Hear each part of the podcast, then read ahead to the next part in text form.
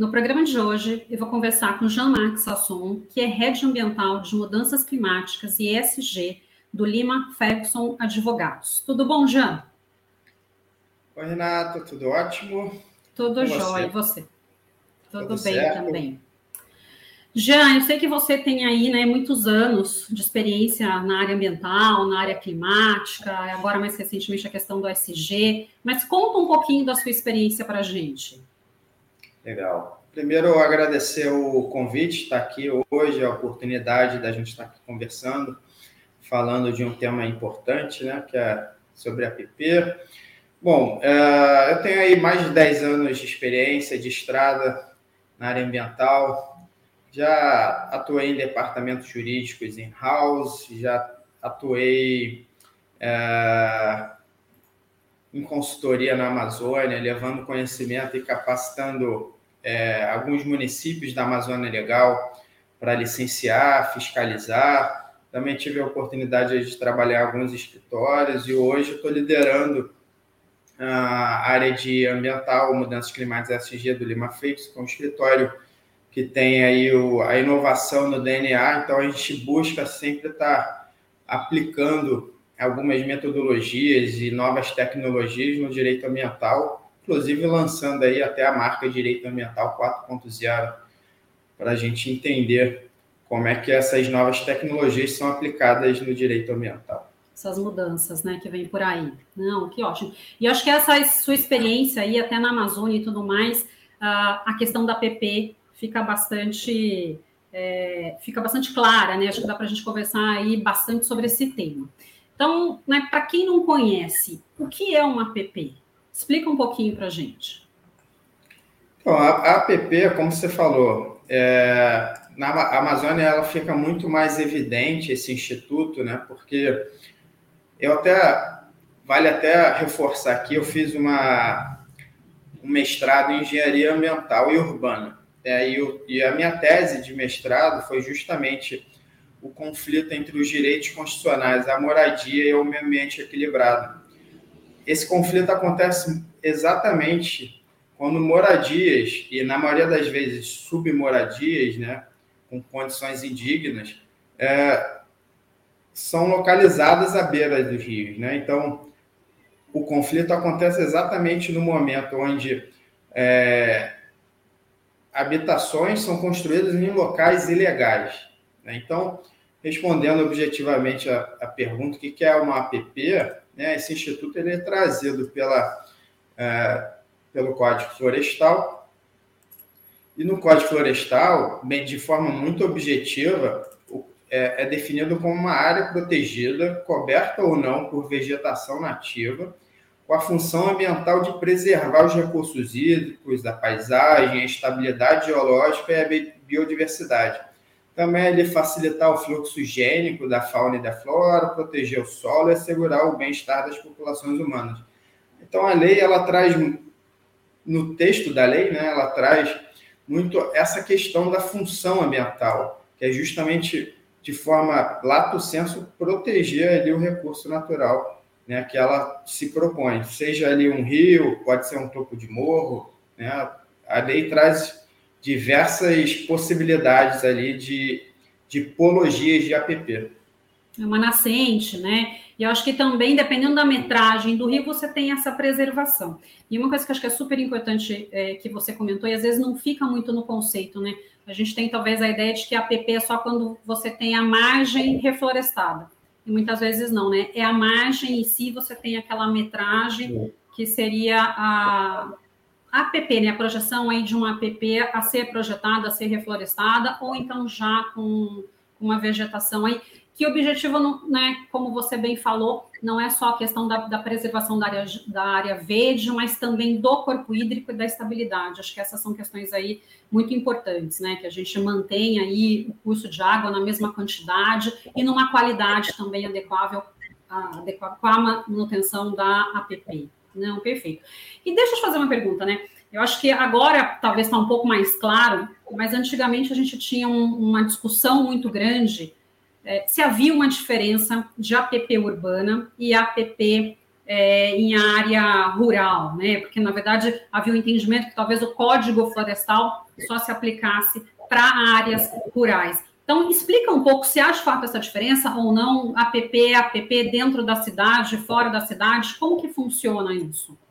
Essa pergunta é muito interessante, Renato, porque em todo o processo legislativo né, de edição aí do novo Código Florestal, que é de 2012, foi se discutida essa dicotomia entre APP urbana e APP rural.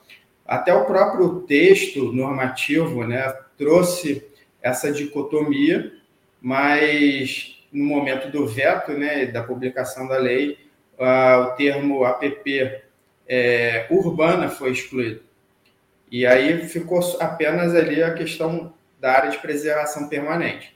Mas, em termos conceituais, é, eu entendo que não há essa dicotomia, né? Porque APP é APP, seja na zona rural ou seja na zona urbana, é, justamente dentro dessa questão da função ambiental que a gente falou antes, né? Então, seja ela na zona rural ou seja ela na zona urbana, havendo essa função ambiental de conservação ou preservação do recurso natural ali é, presente, independe de onde ela está localizada. Então, bem objetivamente, não há essa dicotomia. O que a gente pode fazer uma diferenciação é sobre zona urbana é, consolidada ou zona rural consolidada. E assim a gente pode é, trazer alguns critérios que a própria lei define, inclusive uma lei recente que foi publicada no final do ano passado. Né? Ah, perfeito. E, e, assim, a gente vai falar um pouco mais dessa questão aí de áreas consolidadas, né? Acho que tanto no urbano quanto no rural, que eu acho que é uma questão super importante. E nessa linha, como a gente consegue garantir a função de um APP em espaços que já estão impermeabilizados, né, já estão ocupados. Às vezes a gente tem uma ocupação de longa data, se a gente pegar aí as marginais em São Paulo, é, qualquer centro urbano sempre passa um rio no meio daquele centro urbano, a gente tem avenidas, né, onde seriam APPs. Então, como fica essa questão desses, dessa função da APP em espaços já impermeabilizados? É. Essa também é uma questão muito interessante, Renata. Eu, já tive até uma experiência prática é, na definição é, sobre a existência ou não de APP em, em rios canalizados, né, hipermeabilizados. Inclusive, eu, eu, até posso trazer aqui, sem citar o nome do caso, mas uh, eu já fiz uma negociação com o Ministério Público, onde o Ministério Público buscava aplicar uma multa milionária né, com o proprietário, e, a gente conseguiu provar que uh, a partir do momento que o rio ele é canalizado, ali inexiste essa função ambiental de proteção né, ou de estabilidade, porque, uh, grosso modo, a partir do momento que você canaliza um rio, você não tem ali. Uh, não tem mais uma função ali da mata ciliar, por exemplo, de ser protegido, né? porque o rio ele já está estável com essa é, engenharia urbana ali, né? de canalizar, impermeabilizar, impermeabilizar o rio. Então a gente não tem mais o que discutir. Quando a gente está diante dessa situação, a APP ali perde o status né, de APP enquanto instituto de, é, a ser protegido legalmente. Ela perde uh, o status de área protegida legalmente, né? Então, respondendo de novo, objetivamente, quando a gente está diante desse cenário de permeabilização, canalização de um recurso hídrico, a gente não tem mais a, a função ambiental ali, lógico, tem que ter um base em estudo técnico, essa afirmação, né? mas havendo essa confirmação, ela perde a sua função ambiental e, consequência, perde a sua proteção jurídica. Mesmo porque acho que dentro dos centros urbanos a gente não tem nenhuma questão de fluxo gênico, né? Você não tem o, o córrego ele está de fato ali retificado, ele está canalizado, então você não tem a questão é, da estabilidade, né? Daquela vegetação para a estabilidade do corpo d'água. É, você tem talvez aí uma questão de permeabilidade do solo, mas nem o fluxo gênico você muitas vezes tem, né? E Área rural, como que funciona essa questão de APP para áreas consolidadas em área rural? Eu não sei se isso é uma questão comum ou é mais é mais difícil, né, pela, pela própria questão aí da área rural, mas não sei se você já viu alguma discussão nesse, nesse sentido.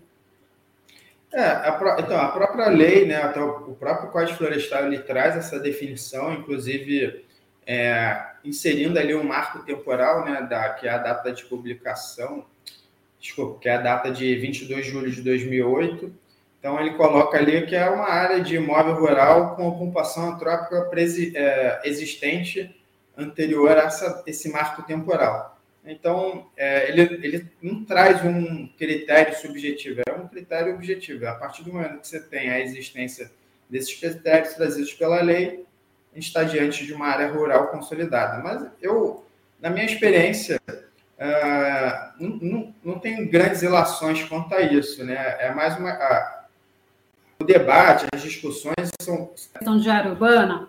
É, no final do ano, né, 29 de dezembro de 21, foi editada a Lei 14.285, que uh, passa a competência para a definição da metragem de APP para os municípios. Essa também era, era um calcanhar de Aquiles, né? Quem que vai definir a, área de APP dentro dos municípios? E, novamente, a questão da discussão do Código Florestal, até que ponto era aplicado ou não. É, você acha né, que o fato do município passar a legislar sobre a área de APP, você vê isso como um ponto positivo uh, ou você vê conflitos que a gente terá que enfrentar? Porque é, acho que daí na sequência, né, de repente a gente já engatar aí, é, a gente tem, sei lá, que, que o corpo, normalmente o APP aí de 30 metros em relação aos corpos hídricos menores, né? O município poderia legislar falando assim, não, eu vou entender aqui que é 15 metros, ou então eu vou entender, não, no meu município são 50 metros, e como que fica essa questão aí de conflito daí, né, é. entre as normas, o que está no Código Florestal e que os municípios vão trazer? É, acho que, é, primeiro, é importante a gente resgatar também uh, uma discussão histórica, né, que havia entre a prevalência entre o Código Florestal e a Lei de Parcelamento de Uso do Solo, né? E essa lei de parcelamento de uso do solo, ela previa uma área de não edificante de 15 metros. Então, é, em, lógico, em áreas urbanas. Então, sempre houve esse debate, qual que prevalecia para as áreas urbanas e aí, até que finalmente, ano passado, o STJ, no tema 1010, né, no repetitivo 1010, definiu a prevalência do Código Florestal. E eu acho, então, como resposta uh, a, esse, a essa pacificação jurisprudencial, uh, foi publicada né, essa modificação no Código Florestal, com essa lei que você citou na pergunta. Uh, e ela trouxe essa possibilidade, né? ela delegou aos municípios essa possibilidade de é, demarcar a margem de proteção né, das áreas de preservação permanente.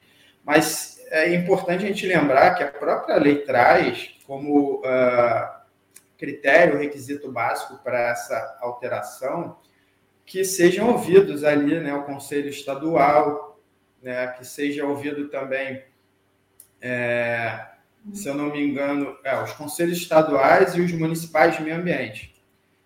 Né? Então, uh, há uma delimitação dessa competência, que eu acho salutar, né? trazer para esses fóruns de controle uh, social. Né? E ali, nesses fóruns, você tem a participação de uma série de atores que, uh, que balanceiam né? essa, essa decisão então, a partir do momento que você ouve esses conselhos, e aí você vai ter que editar uma lei municipal ou, ou porventura, inserir isso no, no próprio plano diretor, né? E aí sim você pode criar essa, de, é, essa diferença entre metragem entre municípios. Eu, na minha visão, e aí resgatando aí também essa minha experiência na Amazônia, eu, eu, eu sou municipalista, né? Então, eu tenho já, eu sou tendencioso a sempre defender a competência municipal legislativa em matéria ambiental. Então, é, e aqui já abrindo um parênteses, lembrando da competência concorrente. Então, entende-se hoje que, a, que o Código Florestal seria a norma geral, né? e aí o Estado e o município complementam essa norma geral.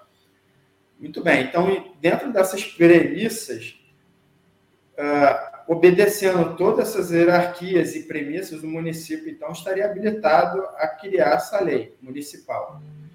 Mas, para ele criar essa lei municipal, ele vai precisar é, realizar estudos técnicos para entender quais são as necessidades e, e, e, e, compreender qual é a realidade local.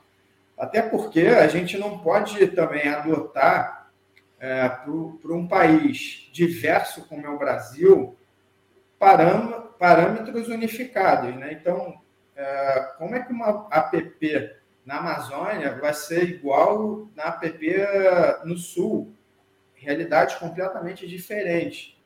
Então, é, os municípios precisarão entender essas realidades, as necessidades, mas é, há quem critique o, o, princípio do não retrocesso. Né? É, há quem critique, há quem é, goste, quem não goste, enfim, ele vai precisar ser é, observado, porque é um princípio amplamente defendido pelos nossos tribunais, então, a partir desse princípio, a gente pode ter um, um parâmetro do tipo: olha, uh, os municípios não vão poder retroceder a proteção existente atualmente. Eles apenas poderão uh, tornar os parâmetros mais restritos, não flexibilizá-los. Né? Então, uhum. é, uma, é uma salada aí que eu acho que os próximos anos. Uh, vai ter muita água para rolar, é uma lei nova. Essa lei nova, inclusive, ela pode ser ainda judicializada. Eu não tenho notícia é, de eventual uh, ação de inconstitucionalidade, enfim. Então, acho que tem muita coisa aí para acontecer, mas, de forma objetiva, eu achei bem salutar delegar aos municípios para que eles apliquem essa metragem conforme a sua realidade local. Sim, não, com certeza. E assim, e é um assunto polêmico, né? Porque acho que você tem, a gente tem argumentos tanto para a questão, apesar da, da teoria do não retrocesso, né? Mas de repente, em áreas mais consolidadas, para você também não, não deixar de ter uma PP, não sei, às vezes reduz para 15, mas daí talvez você entre nessa argumentação, nessa discussão ainda não retrocesso. Mas de repente algumas áreas dentro de algum município, dentro de uma APA, uh, ou alguma outra unidade, você manter uh, uma metragem um pouco maior, né? Eu não sei se, é, se poderia existir, mas eu até entendo que, de repente, sim, de acordo com estudos técnicos que sejam realizados, dentro de um mesmo município, você ter rios ou corpos d'água com metragens diferentes de proteção ambiental, né, sendo determinada aí a PP. Eu não sei se você já escutou, porque a, norma realmente ela é muito recente, né? Acho que os municípios estão é, começando a discutir essa questão. Eu não sei se você já escutou algo nesse sentido de algum município, já. Sim. Eu, eu, eu desde eu, eu fiz um quando eu fui para a Amazônia, né? É, eu fiz esse trabalho da Amazônia junto ao IBAN, que é o Instituto Brasileiro de Administração Municipal. Talvez a, a organização é, sem fins lucrativos com maior know-how da administração municipal do Brasil. Uh, e até hoje eu, eu, mantenho contato com eles, sou consultor jurídico deles, e volta e meia a gente recebe consultas de municípios querendo adaptar, uh, entender melhor essa novidade legislativa. E aí vale até reforçar esse entendimento, não sei se foi muito claro na minha é, resposta anterior, que essa é, redefinição pelos municípios ela só vai acontecer dentro é, das áreas urbanas consolidadas. E a própria lei traz critérios objetivos que definem o que é a área urbana consolidada. Então, assim, a, lei, ainda que tenha criado, possa criar um caos Brasil afora, onde cada município define a sua metragem, ela buscou ali dentro do razoável trazer esses critérios objetivos e delimitar essa competência legislativa municipal, né? Tá, não, perfeito. Já uma, uma questão aqui que eu, que eu vou te colocar, né? Você acabou de falar da questão de áreas urbanas consolidadas na metragem. É, vamos supor, eu não sei se seria possível, é, mas de repente você tem ali uma metragem que foi colocada pelo município dos 15 é, metros de APP numa área urbana consolidada. E, de repente, num novo licenciamento ali de um empreendimento, está pedindo um novo alvará de uso, e a prefeitura fala assim, não, mas agora eu quero 30 metros. Como que você vê uma situação dessa? O Deixa eu ver se eu, entendi, se eu entendi a pergunta. A gente tem uma lei municipal que define 15 e no licenciamento ornamental define Não, agora 30. passou a ser 30, exatamente. Teve o órgão é municipal ou estadual? Municipal, municipal, dentro do município. Bom, uh, eu também sempre defendia uh, o órgão ambiental enquanto uh, órgão que tem uma certa arbitrariedade. Né? Então, ele entendendo qual é a realidade e as exigências daquele licenciamento, né? de novo, sempre baseado em estudos técnicos, né? que vão te apontar a direção, quais são as necessidades para aquela realidade, para aquele caso concreto. Então, o órgão ambiental é um, é aquele que possui o poder de polícia ambiental para exatamente definir uh, se mais ou menos flexibilizar ou não determinada demanda. Então, quando você tem uma legislação municipal que define 15 metros e o, o órgão ambiental está exigindo uh, uma metragem maior, ou seja, uma proteção maior, é, há espaço para discussão, como sempre, há, mas a gente pode ir na direção de aceitar essa exigência do órgão ambiental, desde que sempre justificada né, e motivada, como todo ato administrativo. É, e daí é uma, é uma, uma, colocação, né? Que, na verdade, o empreendedor normalmente faz, né? Você também deve escutar muito. E o meu direito adquirido, né? Se eu tinha 15 metros, como que muda para 30 agora? Eu preciso, de fato, atender essa nova metragem? Voltar para manter aqueles 15 metros, né?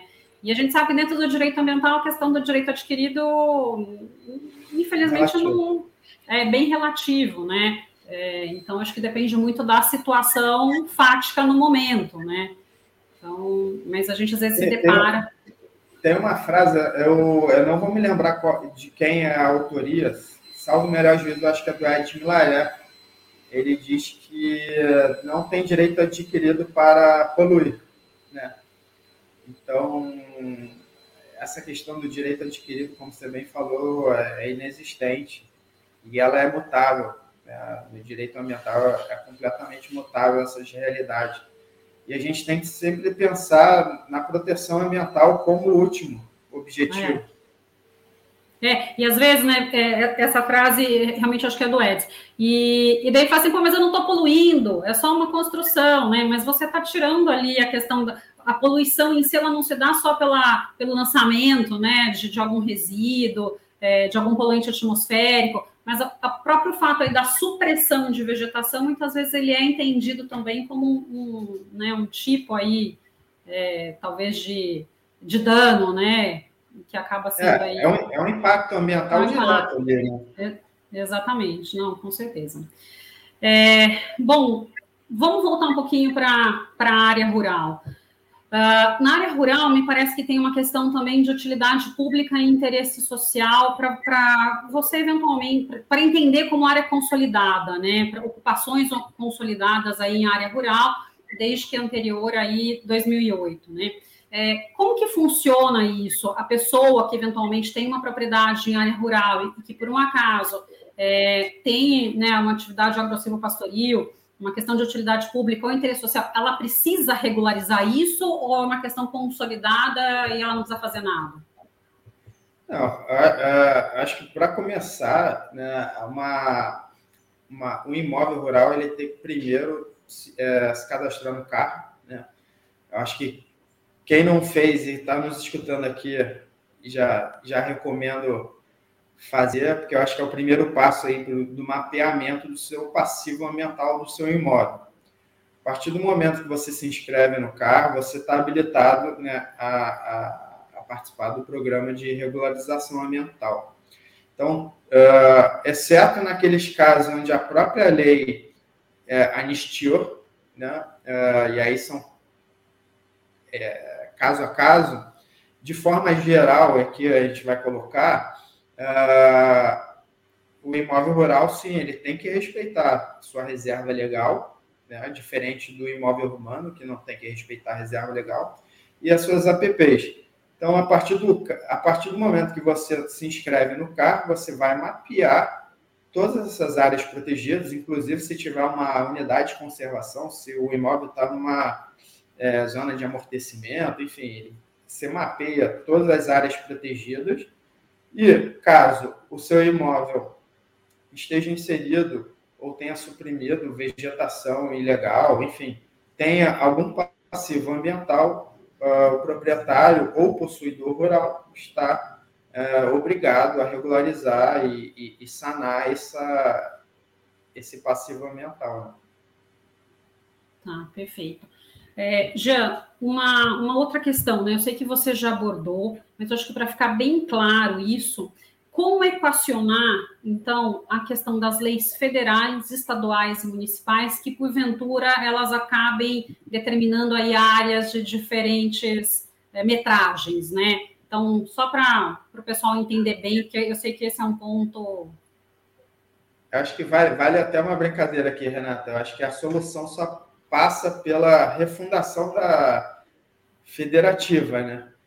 que acho que esse é o talvez o maior problema aí da, da nossa área de direito ambiental, que é exatamente sobreposição de competências de legislativa. E traz uma insegurança então, jurídica muito grande, né? É. Eu acho que esse é o problema. É, assim, eu, eu costumo dizer que nós que é, advogamos na área ambiental, né, a gente tem essa dificuldade de mapear a legislação ambiental como um todo. Porque se a gente pensar que o Brasil tem mais de 3 mil municípios e cada município pode ter a sua própria lei, né? então imagina a gente é, conseguir entender, compreender e mapear todas essas diversidades de lei. Né? Mas, é, brincadeiras à parte, eu acho que a própria Constituição é, delimitou, a gente tem a, a lei complementar também, 140, mas é mais voltada para as questões administrativas, competência administrativa, mas em relação à, competência legislativa, a própria Constituição delimita. Então, a gente tem que sempre observar a norma geral, que é da União, Estado e município podendo complementar, sem, de novo, trazer essa é, flexibilização para pior. Né? O município, e aí, é, nesse cenário de APP urbana, ele pode sim fazer sua própria lei, desde que não retroceda o grau de proteção. Né? Então, é, ele pode complementar ou restringir, no que for possível, a, a proteção hoje existente. Tá, não, perfeito. Uh, Jean, para a gente aqui finalizar, que mensagem que você deixaria para nossa audiência? Legal. Bom, é, a mensagem que eu gostaria de deixar aqui é que hoje a gente está vivendo um momento de divisor de águas. Né? Uh, talvez a nossa geração aqui esteja eleita para fazer o trabalho sujo, que eu digo, é, a gente precisa estar atento às mudanças climáticas que a gente tem passado, né? Uh, recentemente foi publicado o relatório do IPCC, onde traz uh, os, os impactos às maiores cidades do mundo, né? Então, eu acho que a gente tem que estar muito atento às mudanças climáticas, à preservação ambiental. Né? A gente tem que estar atento que hoje o, nós, enquanto seres humanos, a gente precisa estar harmonizado com o meio que a gente vive, o que, infelizmente, não ocorre. Né? Então, a gente precisa se conscientizar e, e, e conscientizar o próximo e buscar essa prote maior proteção para que nossos filhos e netos aí consigam também usufruir de todos esses recursos maravilhosos. É o próprio conceito aí do desenvolvimento sustentável, né? Que a gente luta de fato para que esse meio ambiente não seja só para a gente, mas para todos, né? Que todos possam usufruir dele em qualidade. Isso. Pensar no legado, né? Exatamente. Já, muito obrigado. Agradeço sua participação no nosso programa de hoje. Eu que agradeço, Renato, pelo honroso convite. Fico à disposição aqui para outras conversas e, quem quiser pode também me procurar nas minhas redes sociais, enfim, para tirar eventuais dúvidas que tenham ficado. Não, porque Obrigado, esse tema realmente. Não, foi uma delícia, foi muito boa a conversa, porque é um tema é, eu acho que traz muitas dúvidas, né? Então, realmente foi bastante esclarecedor. Obrigado, viu? Obrigado, Renata. No programa de hoje, eu conversei com Jean-Marc Sasson, que é Head Ambiental de Mudanças Climáticas e SG do Lima Ferguson Advogados. Muito obrigado a você que nos prestigiou até aqui. Deixe seu like e se inscreva em nosso canal. E compartilhe. Nos vemos na próxima semana.